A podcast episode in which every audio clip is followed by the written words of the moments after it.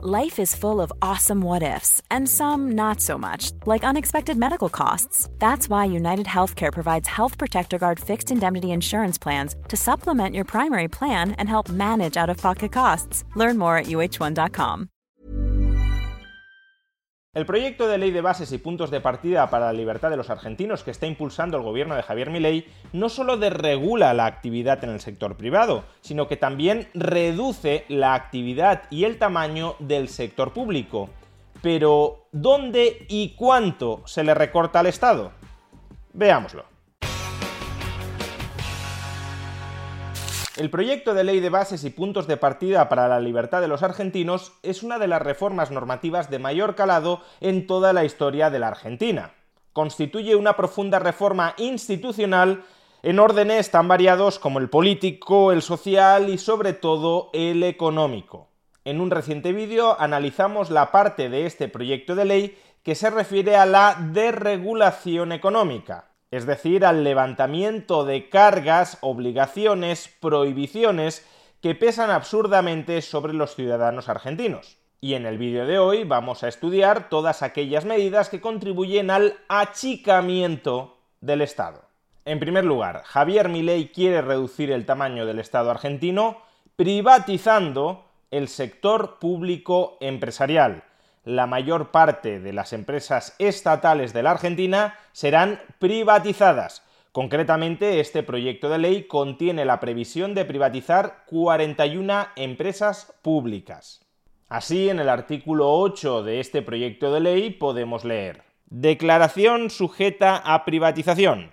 Declárense sujeta a privatización en los términos y con los efectos de la Ley número 23.696 de reforma del Estado las empresas y sociedades de propiedad total o mayoritaria estatal enumeradas en el anexo 1 de la presente ley. Y si acudimos al anexo 1 para conocer específicamente cuáles van a ser las empresas estatales que pretende privatizar Javier Milei, encontraremos el siguiente listado.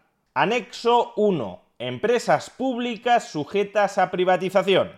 Administración General de Puertos. Aerolíneas Argentinas. Empresa Argentina de Soluciones Satelitales. Agua y Saneamientos Argentinos. Banco de la Nación Argentina. Banco de Inversión y Comercio Exterior. Casa de Moneda. Contenidos Públicos. Corredores Viales.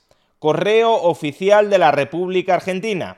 Construcción de viviendas para la Armada Argentina, Dioxitec, Educar, Empresa Argentina de Navegación Aérea, Energía Argentina, Fábrica Argentina de Aviones Brick San Martín, Ferrocarriles Militares, Ferrocarriles Argentinos, Innovaciones Tecnológicas Agropecuarias, Intercargo, Nación Bursátil, Pellegrini, Nación Reaseguros, Nación Seguros de Retiro, Nación Servicios, Nucleoeléctrica Argentina, Playas Ferroviarias de Buenos Aires, Polo Tecnológico Constituyentes, Radio de la Universidad Nacional del Litoral, Radio y Televisión Argentina, Servicio de Radio y Televisión de la Universidad de Córdoba, Talleres Navales Dársena Norte, TELAM, Desarrollo del Capital Humano Ferroviario, Belgrano Cargas y Logísticas, Administración de Infraestructuras Ferroviarias,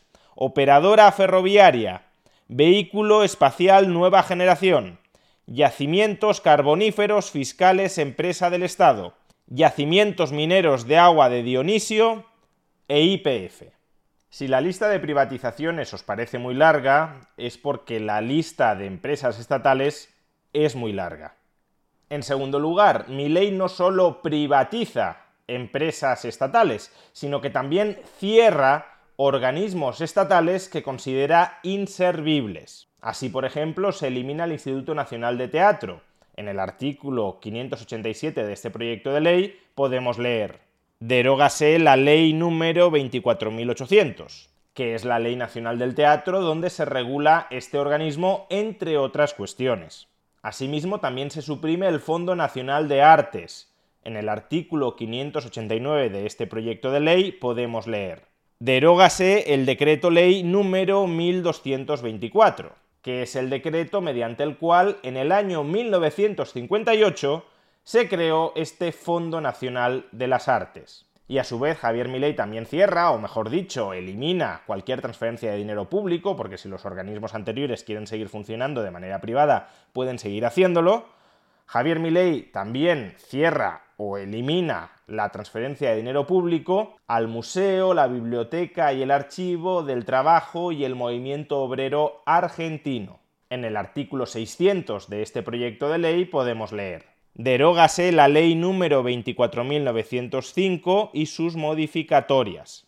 Y justamente esta ley del año 1997 es la que mandata la creación del museo, la biblioteca y el archivo del trabajo y del movimiento obrero argentino que deberá testimoniar el esfuerzo cumplido en nuestras tierras desde las épocas primitivas hasta nuestros días. Pues a todo esto se le cierra el grifo de la financiación, porque no es algo de lo que se tenga que ocupar el Estado, sino en todo caso el sector privado, no el sector privado empresarial, el sector privado mercantil, sino el sector privado asociativo, la sociedad civil. Si la sociedad civil valora que haya un fondo de artes, que se promueva el teatro, que se recopile la historia del movimiento obrero argentino, que todo ello es muy legítimo y muy lícito, simplemente tiene que organizarse asociativamente a través de lazos consensuales y voluntarios para promover entre aquellos que se han asociado cada uno de estos objetivos. Pero no hay que utilizar el dinero coactivamente extraído al contribuyente para todo ello. Tercera vía de reducción del tamaño del Estado. Parte de las funciones que hasta ahora venía desarrollando el sector público argentino dejará de desarrollarlas y pasarán a manos del sector privado, concretamente la obra pública. El artículo 643 del proyecto de ley del gobierno de Javier Milei abre la puerta a que la obra pública en Argentina se construya mediante concesiones. El sector privado busca la financiación, construye, mejora, amplía, modifica una determinada infraestructura pública y a cambio de hacerse cargo de los costes de la inversión de esa construcción o de esa reparación o de esa ampliación o de esa mejora, la empresa privada cobra un peaje a sus usuarios y lo cobraría durante un periodo de tiempo determinado. Y tanto el peaje como el periodo de tiempo serían en su caso revisables si los ingresos futuros que afluyeran a la concesionaria no proporcionaran la rentabilidad financiera que en un principio se previó y se pactó con el Estado. Así, en este artículo 643 podemos leer lo siguiente. Sustitúyese el artículo 1 de la Ley número 17.520 por el siguiente. Artículo primero. El Poder Ejecutivo Nacional podrá otorgar concesiones de obras e infraestructuras públicas por un término fijo o variable a sociedades privadas para la construcción, conservación o explotación de infraestructuras públicas mediante el cobro de tarifas, peajes u otras remuneraciones conforme los procedimientos que fija la presente ley con el propósito de mitigar el riesgo de demanda motivado en la imposibilidad de predecir el volumen de tráfico y evitar la necesidad de renegociación permanente de los contratos y la frustración de los mismos, podrán otorgarse concesiones de obras e infraestructuras públicas con plazo variable sobre la base de una estimación de ingresos totales a percibir por el concesionario durante toda la vida de la concesión, que cada oferente deberá explicitar al formular su propuesta en el marco de los procedimientos licitatorios correspondientes. Es decir, que en lugar de incrementar los peajes, si una concesionaria no logra los ingresos previstos y que fueron aprobados por la Administración cuando le otorgaron la concesión, lo que se hará será alargar, extender el plazo de la concesión. Por tanto, hasta aquí este proyecto de ley reduce el tamaño del Estado por tres vías. Muchas menos empresas estatales, muchos menos organismos estatales y mucha menos actividad estatal, en este caso en el campo de la obra pública. Pero claro, si se reduce el ámbito de actividad del Estado, también el Estado necesitará menos personal para desarrollar unas funciones que va a dejar de desarrollar. En un vídeo anterior ya vimos que Javier Milei había decretado que no se renovaría el contrato de aquellos empleados públicos temporales cuya relación con la Administración se había iniciado el 1 de enero de este año y expiraba el 31 de diciembre de este año. Sin embargo, estamos hablando de únicamente 7.000 personas y la magnitud del ajuste en el tamaño del Estado que plantea mi ley es muy superior a esta. Con lo cual, ¿qué va a pasar con todo el personal que se ocupaba de estas actividades que el Estado va a dejar de desarrollar? Pues aquellos empleados públicos que únicamente mantenían una relación laboral con el Estado podrán ser despedidos mediante la rescisión de ese contrato laboral. Sin embargo, en Argentina, como en España, Many of us have those stubborn pounds that seem impossible to lose, no matter how good we eat or how hard we work out. My solution is PlushCare. PlushCare is a leading telehealth provider with doctors who are there for you day and night to partner with you in your weight loss journey. They can prescribe FDA-approved weight loss medications like Wagovi and Zepbound for those who qualify. Plus, they accept most insurance plans. To get started, visit plushcare.com slash weight loss. That's plushcare.com slash weight loss. I'm Sandra, and I'm just the professional your small business was looking for. But you didn't hire me because you didn't use LinkedIn jobs. LinkedIn has professionals you can't find anywhere else, including those who aren't actively looking for a new job, but might be open to the perfect role, like me. In a given month, over 70% of LinkedIn users don't visit other leading job sites. So if you're not looking on LinkedIn, you'll miss out on great candidates like Sandra. Start hiring professionals like a professional. Post your free job on linkedin.com slash achieve today. Cool fact a crocodile can't stick out its tongue. Also, you can get health insurance for a month or just under a year in some states. United Healthcare short term insurance plans, underwritten by Golden Rule Insurance Company, offer flexible, budget friendly coverage for you. Learn more at uh1.com. También existen funcionarios con plaza en propiedad. Lo que en Argentina se denomina empleados públicos de planta permanente. Y en principio a esos empleados públicos no se los puede despedir. Si la función que ellos ejercían dentro de la administración desaparece, han de ser recolocados en otras partes de la administración para que hagan cualquier cosa, aunque el Estado no lo considere necesario. Pero hasta ahora existía la obligación de recolocar internamente a estos funcionarios. Pues bien, en cuarto lugar, Javier Milei, a través de este proyecto de ley, también modifica el derecho de recolocación de los funcionarios, de los empleados públicos de planta permanente, dentro de la Administración. Concretamente, el artículo 605 de este proyecto de ley establece lo siguiente. Sustitúyese el primer párrafo del artículo 11 de la Ley número 25.164 por el siguiente. Artículo 11. Situación de disponibilidad los agentes de planta permanente, los funcionarios, y bajo régimen de estabilidad cuyos cargos resultaran eliminados por las medidas de reestructuración que comporten la supresión de órganos, organismos que componen la Administración Pública Nacional o de las funciones asignadas a ellos, previstas en esta ley, pasarán automáticamente a revestir en situación de disponibilidad por un periodo máximo de 12 meses. Es decir, que los funcionarios afectados por una reestructuración de sus funciones, del organismo en el que trabajaban, seguirán vinculados con la Administración durante 12 meses y durante esos 12 meses deberán estar disponibles para aquello que la Administración les encargue. Durante el periodo de situación de disponibilidad, los agentes públicos abarcados podrán, primero, aceptar cubrir una vacante en la Administración Pública Nacional en caso que la hubiera y cumplieren los requisitos para ello, Segundo, ser contratados por empleadores privados con los beneficios que se establecen. O tercero, formalizar otro vínculo laboral.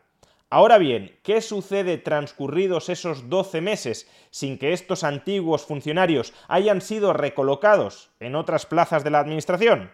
Pues lo siguiente. Cumplido el periodo de 12 meses, los agentes que no hubieran formalizado una nueva relación de trabajo quedarán automáticamente desvinculados del sector público nacional, teniendo derecho a percibir una indemnización igual a un mes de sueldo por cada año de servicio o fracción mayor de tres meses, tomando como base la mejor remuneración mensual, normal y habitual, percibida durante el último año o durante el tiempo de prestación de servicios si éste fuera menor. Es decir, que con esta reforma Javier Milei está habilitando el despido de funcionarios, no de personal eventual dentro de la Administración Pública Argentina, sino de funcionarios, de empleados públicos con plaza en propiedad, si la función que desempeñan dentro de la Administración deja de ser necesaria.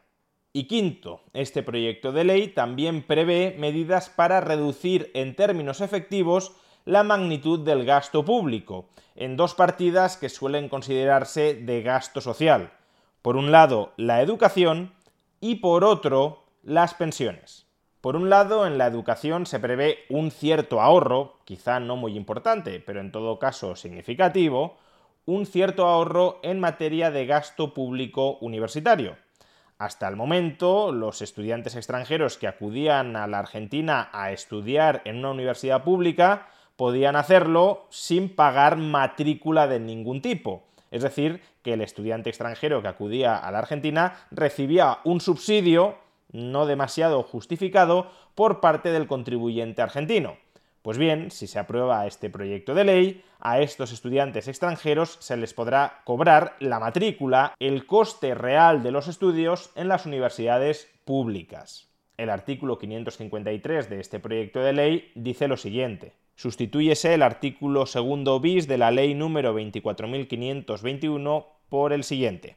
Artículo segundo bis los estudios de grado en las instituciones de educación superior de gestión estatal para todo ciudadano argentino nativo o por adopción y para todo extranjero que cuente con residencia permanente en el país son gratuitos, quedando prohibido establecer sobre ellos cualquier tipo de gravamen, tasa, impuesto, arancel o tarifa, directos o indirectos las instituciones de educación superior de gestión estatal y las universidades nacionales en ejercicio de su autonomía podrán establecer aranceles para los servicios de enseñanza de grado o de trayectos educativos para aquellos estudiantes que no reúnan los requisitos previstos en el primer párrafo, es decir, para los extranjeros que no cuenten con permiso de residencia permanente. No obstante, dichos estudiantes podrán ser titulares de becas en caso en que ello sea previsto por los estatutos correspondientes o por los convenios del párrafo siguiente. Por tanto, el contribuyente argentino dejará de subsidiar los estudios universitarios de estudiantes extranjeros sin permiso de residencia permanente. Pero probablemente el mayor recorte del gasto público lo encontraremos en pensiones y también en sueldos públicos a través de un mecanismo que ya se empleó hace 20 años en Argentina, que es la licuación inflacionaria. Por un lado, Javier Milei ya ha anunciado que en 2024 no va a haber una revalorización de los salarios nominales de los empleados públicos. Si la inflación se dispara y no aumentan los salarios nominales, eso equivale a una rebaja real muy importante del salario de los empleados públicos. ¿Va a haber aumentos para los empleados públicos de la Administración Nacional? No. Y por otro lado, este proyecto de ley también prevé durante un tiempo la desindexación de las pensiones del IPC. Actualmente las pensiones y otras prestaciones sociales se revalorizan automáticamente según la inflación acumulada cada tres meses. Pues bien, en este proyecto de ley se mandata al Ejecutivo que vaya preparando otra fórmula de revalorización automática de las pensiones y de otras prestaciones sociales, pero mientras tanto se suspende la actual revalorización automática vinculada al IPC de modo que tendrá que ser el gobierno el que, cuando lo considere oportuno y posible financieramente, saque un decreto en el que establezca cuánto se revalorizan las pensiones en términos nominales. En la medida en que el gobierno revalorice las pensiones y otras prestaciones sociales menos que la inflación, y estará en su mano poder hacerlo, eso equivaldrá a una rebaja real de las pensiones y del resto de prestaciones sociales. Insisto, un mecanismo de ajuste del gasto público que ya se experimentó en Argentina durante los años 2002 y 2003. Así, en el artículo 106 del proyecto de ley podemos leer Suspéndese la aplicación del artículo 32 de la Ley número 24.241, sus complementarias y modificatorias. El artículo 32 es el que establece esa revalorización automática. Y continúa el artículo 106 Facúltase al Poder Ejecutivo Nacional a establecer una fórmula automática de ajuste de las prestaciones mencionadas en los incisos anteriores, teniendo en cuenta los criterios de equidad y sostenibilidad. Hasta tanto se establezca una fórmula automática, el Poder Ejecutivo Nacional podrá realizar aumentos periódicos atendiendo prioritariamente a los beneficiarios de más bajos ingresos. Es decir, que durante el próximo año la revalorización de las pensiones y de otras prestaciones sociales tendrá un carácter discrecional por parte del Ejecutivo. Y como ya mencioné en un vídeo anterior en el que analicé el ajuste fiscal de mi ley, probablemente esta sea la cláusula de cierre del ajuste fiscal si el plan de contención del gasto y de aumento de impuestos que prepara mi ley no consigue cuadrar totalmente las cuentas para equilibrar el presupuesto a lo largo de 2024, se terminará cuadrando no subiendo salarios públicos y no subiendo nominalmente pensiones públicas. En definitiva, estamos ante un proyecto de ley que consigue reducir de manera bastante apreciable el tamaño del Estado en la Argentina ni mucho menos tanto como nos gustaría no ya a los libertarios, sino a los liberales clásicos. En este proyecto de ley, la educación, la sanidad o las pensiones siguen siendo potestad del Estado. Pero todas estas reformas son las que Javier Milei denomina de segunda y tercera generación. No son reformas a corto plazo prioritarias, porque a corto plazo lo prioritario es estabilizar macroeconómicamente a la Argentina y para estabilizar macroeconómicamente Argentina hay que reducir el tamaño del Estado, empezando por aquello que resulta más fácil de recortar. La desregulación económica que prevé este proyecto de ley puede impulsar el crecimiento potencial de la Argentina y el recorte del gasto público que prevé este proyecto de ley puede fomentar la austeridad, el equilibrio presupuestario y financiero de la Argentina sin necesidad de subir masivamente impuestos lo cual no significa que este proyecto de ley, en contra de lo que prometió Javier Milei, no suba impuestos. Pero esta negra mancha en el proyecto de ley la analizaremos en el próximo vídeo.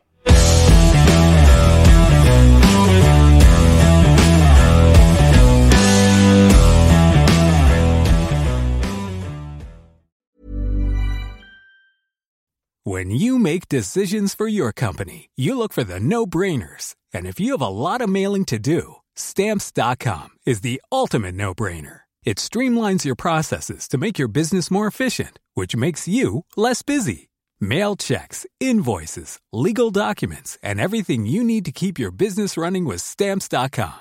Seamlessly connect with every major marketplace and shopping cart Schedule package pickups and see your cheapest and fastest shipping options from different carriers. With rates up to 89% off USPS and UPS rates. And with the Stamps.com mobile app, you can take care of mailing and shipping wherever you are. Make the same no brainer decision as over 1 million other businesses with Stamps.com. Sign up with Code PROGRAM for a four week trial, plus free postage and a free digital scale. No long term commitments or contracts.